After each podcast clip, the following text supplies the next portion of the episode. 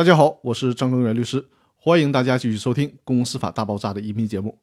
这一期和大家聊的话题是：股东可否查阅原始会计凭证？这个实践当中是一直存在争议的问题。最高人民法院在起草公司法司法解释四的时候，在定稿之前，有关这个问题的司法解释版本是这样的：有限责任公司的股东依据公司法第三十三条第二款规定，请求查阅公司会计账目以及与会计账簿记载内容有关的其他持股期间的记账凭证、原始凭证的，应当依法支持。但是呢，在之后正式公布的公司法司法解释四里面删除了这一条款。这就使得股东到底能不能查阅会计凭证和原始凭证的问题，又成了悬而未决的问题。最高法院在《公司法司法解释四的理解与适用》这本书当中交代的是，留待司法实践继续探索。可能此刻就有听众正在通过行使股东知情权，急切的想维护自己的合法权利，所以往往我们是没办法去等到司法实践探索出结果的。于是呢，我在这本书的基础上，又进一步查阅了最高人民法院的两位法官的著作，通过这些线索来研究一下法院支持股东查阅原始凭证的概率到底有多大。我先查阅了一下最高人民法院民一庭法官王林清的著作，这本书的名字是《公司纠纷裁判思路与规范解释》。在这本书的第五百三十八页，专门讨论了。股东能否查阅与会计账簿有关的原始凭证和记账凭证的问题？王林清法官的观点是：股东查阅公司会计报告无法满足其知情权时，应有权查阅公司会计账簿，也有权查阅在其持股期间与会计账簿记载内容有关的原始凭证和记账凭证。那在这里呢，我引述一下王林清法官在书中观点的原文，原文是这样说的。会计账簿是指由一定格式账页组成的，以经过审核的会计凭证为依据，全面系统连续的记录各项经济业务的簿籍。它包括总账、明细账、日记账和其他辅助性账簿，反映了公司在生产经营活动中的资金、财产的使用情况以及公司的收支情况。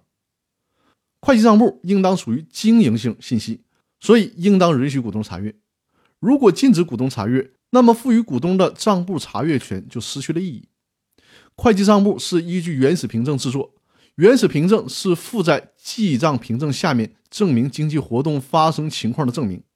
查阅会计凭证，实际就是包括记账凭证和原始凭证，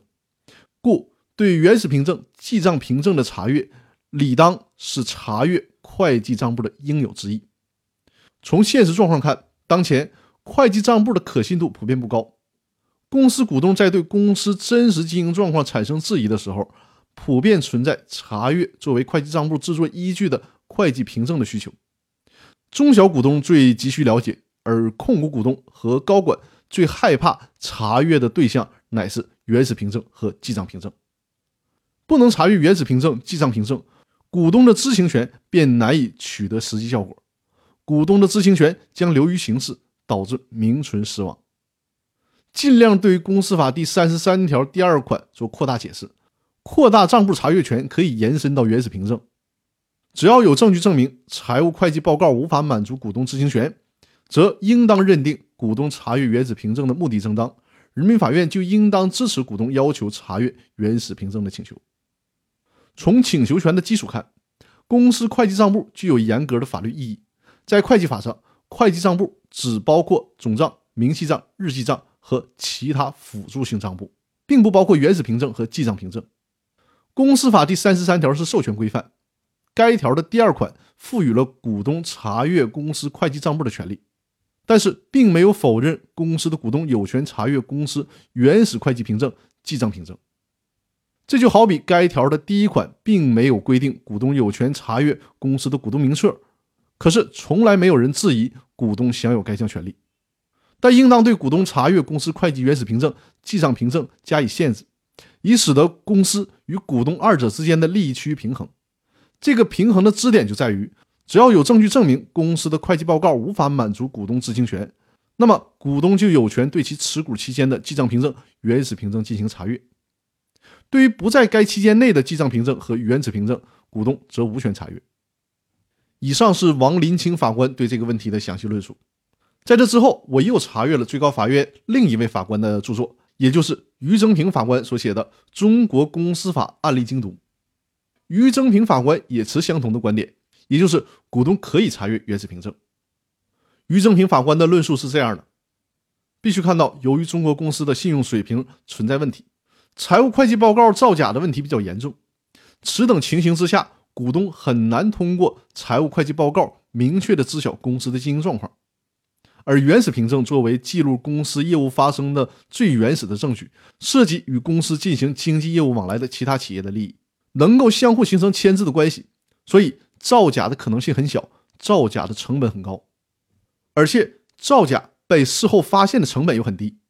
因而相比较而言，原始凭证的真实性要远远大于财务会计报告，也更加的能够反映出公司的经营状况。